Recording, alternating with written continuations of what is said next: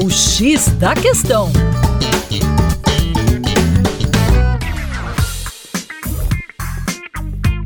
Olá, ouvinte Band News, como vai? Tudo bem? Com você, o Juninho Lopes, aqui do Terra Negra. E olha só, segundo dados do IBGE, o Brasil tem cerca de 14 milhões de pessoas desempregadas.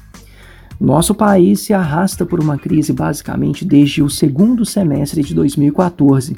E nesse contexto, onde conseguir um emprego formal torna-se bastante complicado, surgiu o que ficou conhecido aí como a uberização do trabalho, uma nova relação de trabalho que tem gerado muitas polêmicas.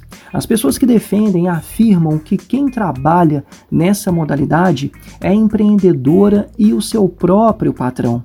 Isso porque temos uma desburocratização. Os regimes de contratação ficam mais flexíveis. Temos também uma maior flexibilização da jornada e do tempo de trabalho possibilitando aí uma suposta liberdade de atuação para os profissionais desse sistema.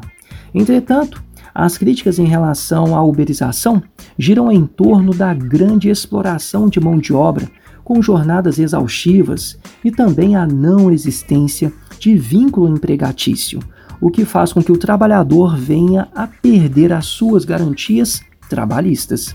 Tratando-se de um tema bastante polêmico, a uberização do trabalho deve ser tratada pela legislação no contexto de um novo modelo de organização e remuneração das pessoas.